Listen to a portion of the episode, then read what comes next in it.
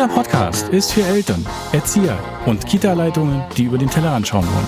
Für die Berliner Verwaltung, also für alle, die Kita machen. Und für dich. Herzlich willkommen zum Podcast Die Kita-Macher. Willkommen und guten Morgen, da sind wir mal wieder und die Sonne lacht uns an. Berlin begrüßt uns mit goldigem sonnigen Wetter, hatten wir lange nicht mehr. Ich freue mich. Wir sitzen hier wieder zusammen, ganz entspannt, gucken dabei sogar aus dem Fenster, haben einen schönen Tee dabei und neben mir gegenüber sitzt Stefanie, Stefanie von Spieltraum. Hallo Stefanie, schön, dass du da bist. Hallo Lars. Stefanie kennt ihr schon von der letzten Episode. Stefanie ist Inhaberin und stolze Betreiberin von Spieltraum. Und jetzt überlegen wir uns, wir haben so viele Fragen. Wir haben zwei Tage Neustart, Kritis-Liste. So, du bist schon wieder der Stotterer. Das ist ganz normal. Die Liste ist so komplex. 28 Seiten lang. Wie sieht's bei euch in den Kitas aus? Sind die Erzieher zufrieden? Sind die Eltern zufrieden? Bist du zufrieden? äh, ja, gute drei Fragen. Ähm, unsere Erzieher glaube ich, arrangieren sich damit. Ist tatsächlich, wir haben ja fünf Einrichtungen und es ist tatsächlich ein bisschen abhängig davon, in welche, in welchen Stadtbezirk du tatsächlich auch guckst. Also wir haben große Unterschiede Stadt, also in, in der Stadt, sage ich jetzt mal. Äh, wir haben ja unsere Kitas nicht in Brennpunktbezirken. Ich möchte mir gar nicht ausmalen, was da so los ist. Das wird sicherlich äh, wesentlich aufwendiger sein als das, was wir hier haben. Aber in meiner Kita in Lichtenberg beispielsweise, ähm, da sind wir äh, mit systemrelevanten Eltern definitiv über die 50 Prozent.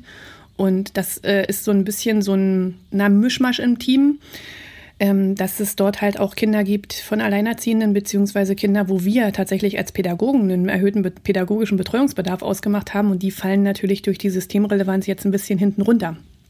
Was heißt 50 Prozent? Müssen wir kurz erklären. 50 Prozent von was? Wo kommt das überhaupt her? Also du hast eine Einrichtung, da sind immer 50 Kinder dabei. Und dann 50 Prozent meinst du, 25 sind so zum Beispiel da genau. und werden betreut.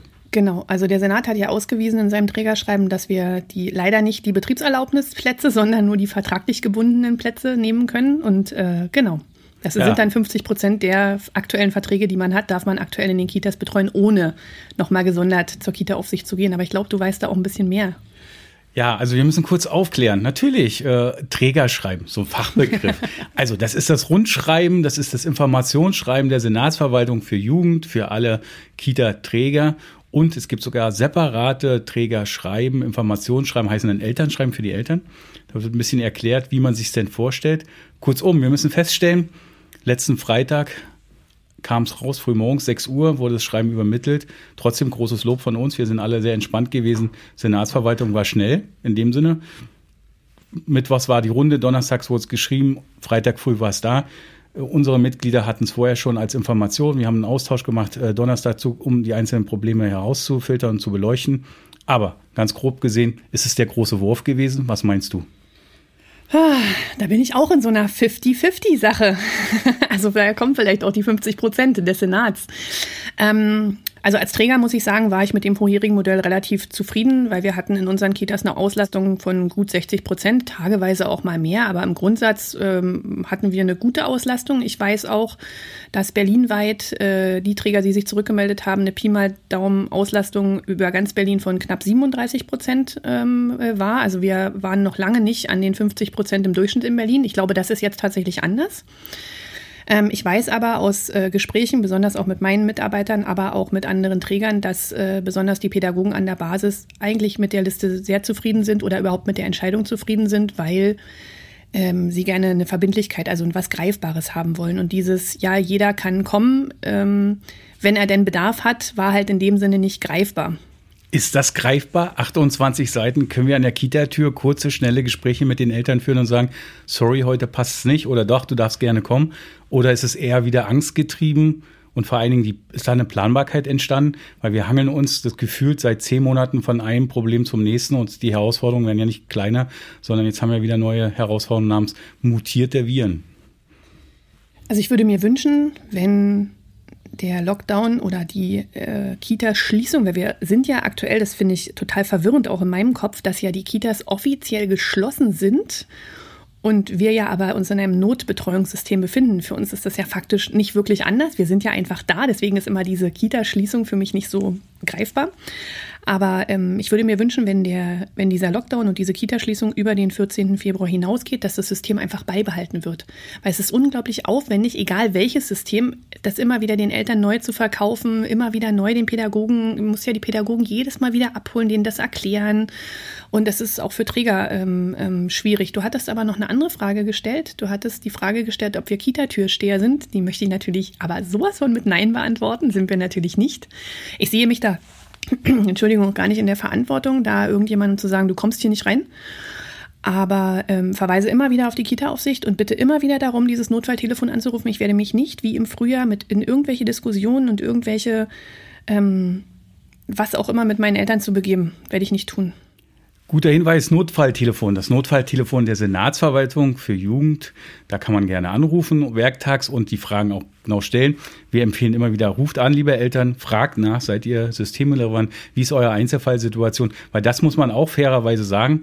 Wir sind gut im engen Austausch als Träger, als Verband auch immer mit der Kita, Kita Aufsicht, das ist eine Unterbehörde, eine Teilbehörde äh, der Senatsverwaltung und dahin werden gute Lösungen geschaffen.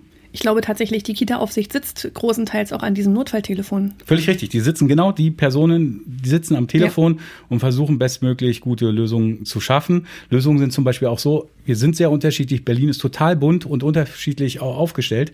Heißt, natürlich haben wir auch unterschiedliche Auslastungen, wie viele Kinder tatsächlich in den Einrichtungen sind. Jetzt mal ganz anders umgedreht. Sind denn viele Kinder oder weniger Kinder im Sinne der Eindämmung überhaupt relevant, wichtig? Oder können wir eigentlich sagen, wir haben eine Notbetreuung, trotz allem bei 50 Prozent und mehr Kindern können wir das gar nicht gewährleisten und die Angst der Erzieherin ist berechtigt. Angst vor einer Ansteckung. Das sind die alten Gespräche, ja, ich weiß, regelmäßigen Gespräche mit den Mitarbeitern. Gab es da eine Veränderung oder ist die Doppellastung eher stärker geworden als weniger?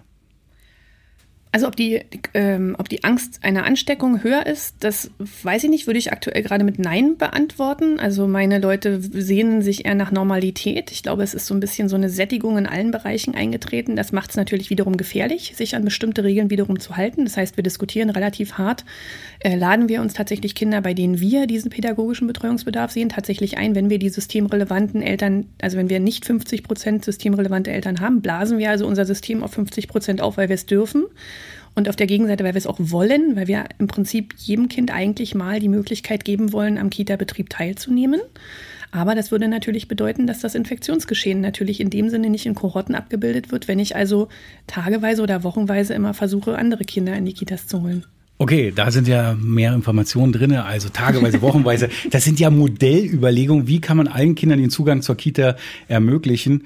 Kurzum, einfach gesprochen, wäre es nicht realistisch zu sagen, wir haben jetzt ein Modell, wir machen in der Kernbetreuungszeit, also von 8 bis 16 Uhr, bieten wir allen Kindern eine Betreuung an, unter der Voraussetzung für Mitarbeiter wir haben.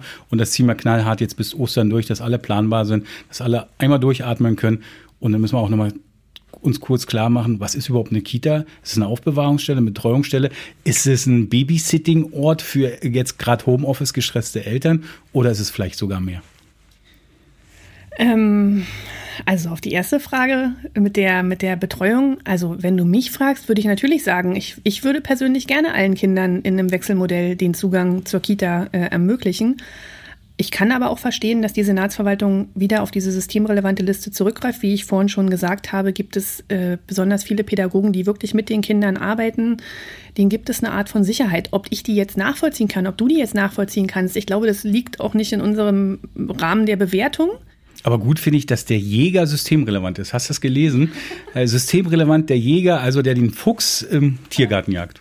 Nee, aber der die Wildschweine äh, und die Bestände in den Berliner Forsten äh, und wenn du dann dein Carsharing-Auto nimmst und dir permanent eine, eine Sau vor die, vor die Haube rennt, dann wirst du auch den Jäger als systemrelevant definieren. Völlig richtig. Spaß muss sein äh, im Sinne der Systemrelevanz. Was machen wir denn mit unseren äh, ganz vielen Mitarbeitern, die selber auch noch Kinder zu Hause haben, die Kinder im Hort, Schulkinder haben. Wie schaffen die das eigentlich emotional derzeit? Gibt es da bei euch im Träger Rückmeldung oder wie organisiert ihr das? Ja, also ähm, wir sind ja angehalten, sozusagen Ganztagesgruppen zu bilden oder eine Ganztagesgruppe laut Senatsverwaltung und das funktioniert, weil wir durch die 50 Prozent ja eine, eine relativ große, also im Moment bei uns im Träger sind alle Mitarbeiter da, die wechseln sich gut ab. Die müssen tatsächlich gar nicht den Weg über den Träger gehen, weil die das teamweise wirklich so gut organisieren, dass die, die äh, Kita-Kinder haben oder die, die Homeschooling-Kinder haben, am Vormittag zu Hause sein können, um die Kinder zu unterstützen und kriegen dann eher die Nachmittags- und Spätdienste.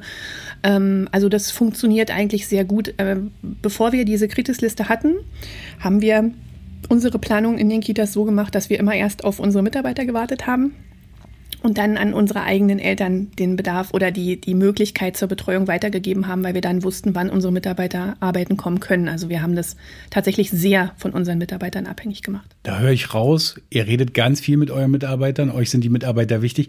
Was habt ihr denn alles jetzt in den letzten zehn Monaten für eure Mitarbeiter getan, damit sie zufrieden, damit sie nicht gestresst sind und vor allen Dingen, dass ihr Kerngeschäft, äh, frühkindliche Bildung, in den Einrichtungen äh, gewährleisten können. Und ich glaube, das ist ein Riesenspakat und den dürfte man nicht vergessen.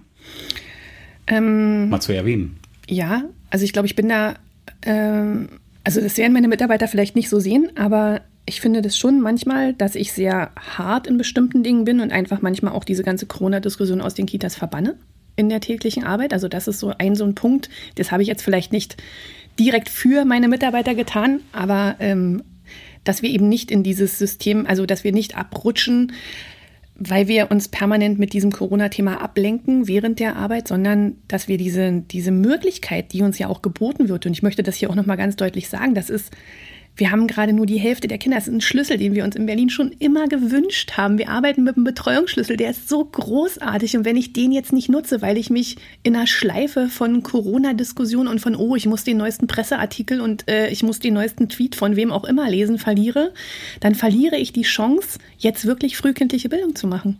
Mit einem Bombenschlüssel. Jetzt haben wir ganz viel, keiner kann es sehen, aber ich schreibe gerade mit. Betreuungsschlüssel, Schlüssel, Bombenschlüssel, gute Betreuungsauslastung, wenig Kinder da, perfekte Arbeitssituation. Wir müssen das alles erklären. Das ist eine schöne äh, Aufgabenliste. Wir müssen mehrere Episoden machen, das wissen wir ja. Das in einen Themenbereich. Wir müssen ganz klar nochmal den Eltern draußen und allen erklären, was ist der Personalschlüssel? Warum ist der jetzt gerade so toll? Auf Corona-Zeit besonders gesehen. Aber ich komme nochmal auf die Frage zurück. Was habt ihr alles für eure Erzieherin ja, so, ja. tatsächlich gemacht? Und sind sie besser aufgestellt? Zum Beispiel, man macht es nicht gerne, aber man kann es ja gerne mal vergleichen mit einer Pfleger, Pflegerin in einem Altersheim.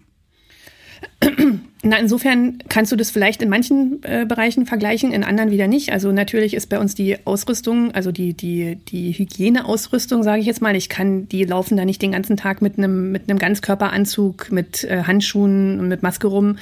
Äh, was wir getan haben, ich weiß jetzt nicht, haben wir das für die Mitarbeiter getan? Wir haben die Eltern aus den Kitas verbannt. Äh, für alle Eltern, die das schön. jetzt hören, das klingt jetzt vielleicht ein bisschen böse, aber das hat tatsächlich ganz viel mit Hygiene einfach zu tun.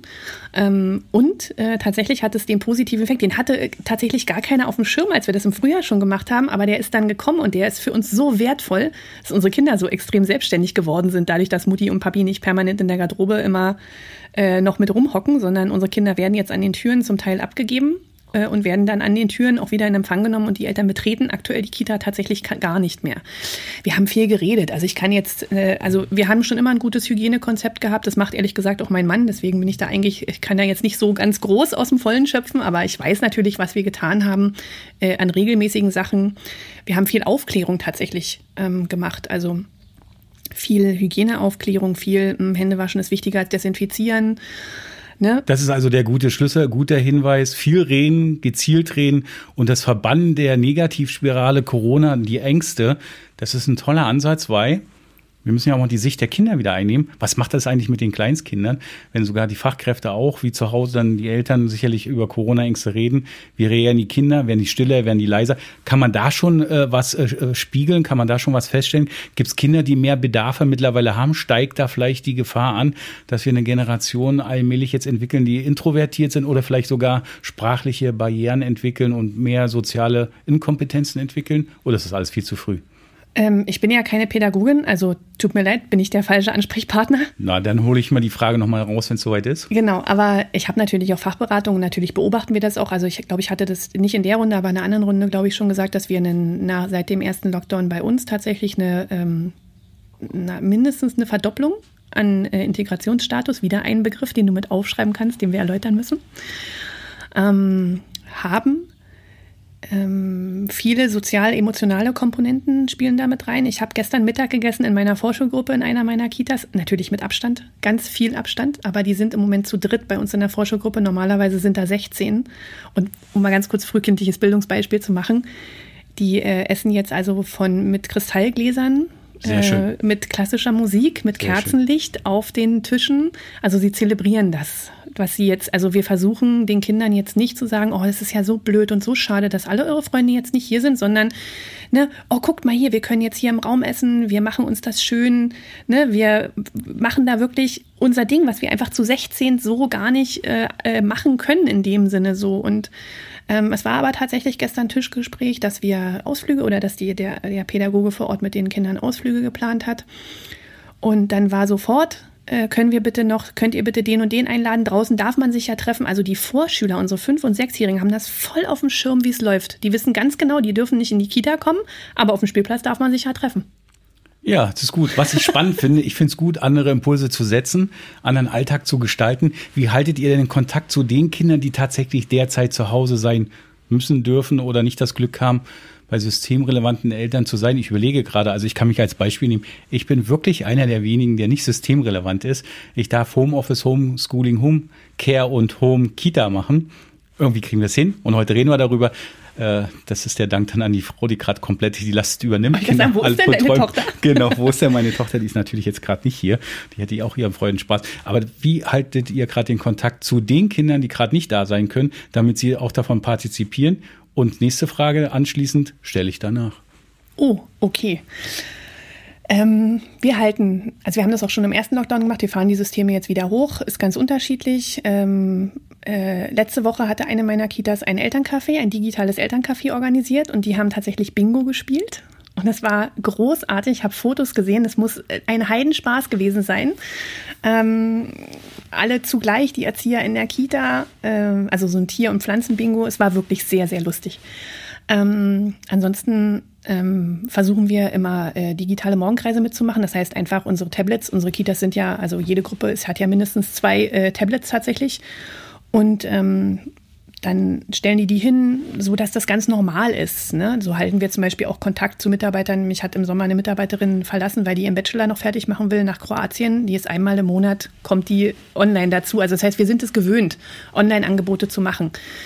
Wir haben ja eine Kita-Software, Leando, da laden wir viele Sachen hoch, aber wir müssen halt auch ein bisschen aufpassen. Wir haben das festgestellt, wir wollen immer relativ viel den Eltern als mh, mm, geben, um sie vermeintlich zu unterstützen. Aber wir haben auch nach dem ersten Lockdown festgestellt, dass es manchmal auch so eine Erwartungshaltung in den Eltern weckt, die wir gar nicht wollen. Also wir wollen ja nicht, die müssen ja das nicht machen. Das ist ja von uns ein Angebot.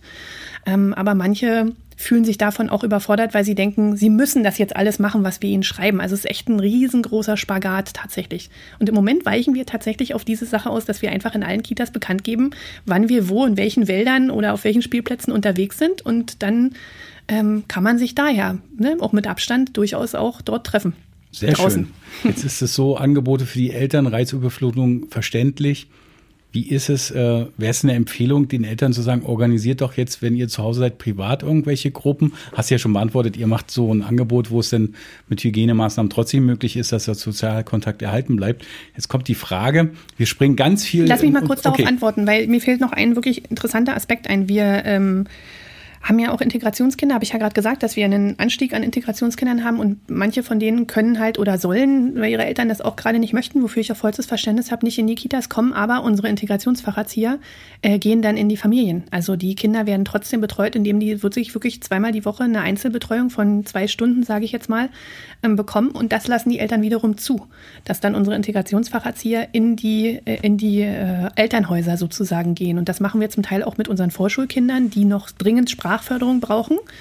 Äh, und das funktioniert wirklich auch sehr gut. Also, dass da auch die Bereitschaft der Pädagogen auch besteht äh, und unseres Fachberaterteams natürlich, ähm, die decken das hauptsächlich ab, äh, das einfach auch zu tun. Ne? Dann den Weg durch Berlin auf sich zu nehmen und zu tun und zu machen. Also, also wie man sieht und hört, komplexe Sache. Kita-Betrieb ist ganz viel, multiprofessionelle Teams, also ein Team mit unterschiedlichen Akteuren. Und Kita läuft sozusagen, frühkindliche Bildung läuft die ganze Zeit im Hintergrund weiter und ist eben nicht nur ein bisschen, ja, vor Ort in der Kita sein oder nicht in der Kita sein, sondern alle machen sich Gedanken, alle gucken, wie sie gut durch diese Zeit kommen. Und wenn man jetzt dann so schaut, äh, ist es wirklich äh, so, dass wir unsere Erzieherinnen verlieren gerade daran, äh, an dem System, dass viele sich abwenden und sagen, ich suche mir einen anderen Beruf, weil ich werde nicht wertgeschätzt, ich werde hier gefühlt verbrannt oder es ist nur eine kleine Gruppe und die meisten sind eigentlich durch die Kommunikation mit ihren Arbeitgebern gut aufgestellt, zufrieden und haben die Schnelltestungen, haben die Sicherheitsmaßnahmen, die es so möglich ist, äh, auch wahrgenommen. Ach, das haben wir übrigens auch gemacht, fällt mir gerade noch ein. Wir testen jetzt selber. Wir haben äh, mehrere Eltern, die medizinischen Background haben, haben jetzt selber Testkits angeschafft und machen jetzt für unsere Erzieher Schnelltests, bieten wir an. Nur mal so, weil du gefragt hast, was wir für unsere Erzieher machen. Fällt mir bestimmt noch mehr ein über die Sendung. Äh, was war die Frage? Ach so, der, die Abwanderung der Erzieher. Ähm, also das hatte ich tatsächlich noch nicht, dass jemand jetzt aufgrund von Nichtwertschätzung tatsächlich den Beruf gewechselt hat. Aber das ist jetzt nur mein ganz persönliches Empfinden. Ich kann mir durchaus vorstellen, dass das passiert. Ähm, Gerade vielleicht auch, ich meine, wir sind jetzt zwölf Jahre am Markt bin jetzt auch noch nicht so alt. Ähm, ich kann mir vorstellen, wenn man so 20, 25, 30 Jahre diesen Beruf macht, dann ist das vielleicht auch noch ein bisschen anders. Ist man einfach auch irgendwann körperlich wahrscheinlich tatsächlich oder eher Burnout. Florian wüsste da jetzt eine Statistik. Naja. Ähm, ich habe ein bisschen den Faden verloren. Achso, du wolltest ja, äh, äh, ach so, genau, Wertschätzung. Naja, ich sag mal so, das ist natürlich, also die gehen jetzt nicht, weil Herr Müller sich hinstellt und sagt, ich zahle euch 1000 Euro und am Ende des Tages haben sie 5,83 Euro gekriegt. Ähm, aber ähm, die sehen halt mittlerweile, es wird ja dadurch, dass es ja so auf dieser, auf dieser großen Bühne ausgetragen wird, diese Nicht-Wertschätzung. Und alle denken immer, das ist dann Wertschätzung, aber das ist ja so dermaßen nicht wertschätzend, was da äh, draußen gerade passiert ähm, dass die das durchaus mitbekommen und sehr kritisch sehen. Und ehrlich gesagt, manchmal auch vielen Dank dafür, rücken sie dichter an uns als Arbeitgeber tatsächlich dadurch heran. Aber es kommt tatsächlich auf den Arbeitgeber an. Das ist wohl wahr. Wenn man jetzt überlegt, es kommt immer auf die einzelnen Akteure an, wer viel miteinander redet, kann viele Probleme beseitigen. Wenn du jetzt da so zurückblickst, Sondersituation, besondere Zeit, gab auch Feiertage, alle sollen zu Hause sein. Viele können nicht in den Urlaub mehr reisen, also können sich gar nicht regenerieren richtig. Was wäre so rückblickend, wo du sagst, das würdest du nicht nochmal so machen, das war nicht die optimalste Entscheidung für deinen Träger in intern und wo sagst du, genau das war gut und das fand ich toll, dass alle mitgezogen haben? Also ich habe eigentlich nicht so richtig, was ich nicht nochmal so machen würde. Ich finde, wir haben das eigentlich ganz gut gemacht, so grundsätzlich. Wir haben hier und da immer nochmal nachjustiert, äh, aber an sich äh, Nö, würde ich jetzt nicht. Was mir wirklich leid tut, und da bin ich halt relativ dicht dran, äh, wir sind ja, wir haben ja bilinguale Einrichtungen und ähm, da merke ich, dass es nochmal eine zusätzliche psychische Komponente einfach. Eine Mitarbeiterin hatte gerade Urlaub für Februar, die wollte nach, zu ihrer Familie nach Argentinien, die sie jetzt seit anderthalb Jahren nicht gesehen hat. Und jetzt sagte sie mir, naja klar, sie kann natürlich jetzt nicht fliegen. Argentinien hat alles dicht gemacht, sie weiß nicht, wann El Presidente, hat sie gestern zu mir gesagt, fand ich ganz süß, wieder aufmacht. Ähm, aber das, da merke ich, die ist total froh, dass sie uns hat, dass sie diese, dass wir ihr diese Struktur geben. Also für die wäre das, glaube ich, der Horror, jetzt irgendwie ähm, in Kurzarbeit zu gehen oder ähnliches, weil dann, die hat einfach hier auch nicht das Netzwerk, ne? Die versucht sich ja auch so weit wie möglich auch an die Regeln und alles zu halten, ne? Und halt alle irgendwie Mitte 20, ne? Ähm, ja, nee, wie oft lachen äh, deine Kinder? Sind die glücklicher geworden? Sind die ruhiger geworden in den Einrichtungen? Läuft's positiv oder was geben wir die mit? Sonnenschein reicht ja manchmal, dass die Kinder draußen schön glücklich an der frischen Luft in Abstand miteinander unterwegs sind. Die kommen, die kommen jeden Tag mega happy in die Kita. Die sind froh, dass die da sein können. Also ich habe jetzt keine Kinder, die da jetzt, ach, die sind, für die ist das, wie gesagt, dadurch, dass wir versuchen, ach so, das habe ich in einem anderen Kontext gesagt, wir versuchen, diese Normalität. Also für uns ist das jetzt nichts anderes. Na Gott, dann soll die Welt das Notbetrieb heißen. Das ist doch für uns völlig egal. Für uns ist das Kita-Betreuung und äh, für uns ist das frühkindliche Bildung. Und äh, ganz ehrlich, ähm, wie ich ja schon gesagt habe, wir freuen uns, dass da jetzt weniger Kinder sind und dass wir deswegen eine, äh, viel mehr einzeln an den Kindern dran sein können. Wir nutzen einfach diese Chance jetzt und natürlich nehmen das die Kinder total gut auf. Ne? Äh, die Regie hat übrigens gerade auf die Uhr geklopft. Du hast es nicht gesehen.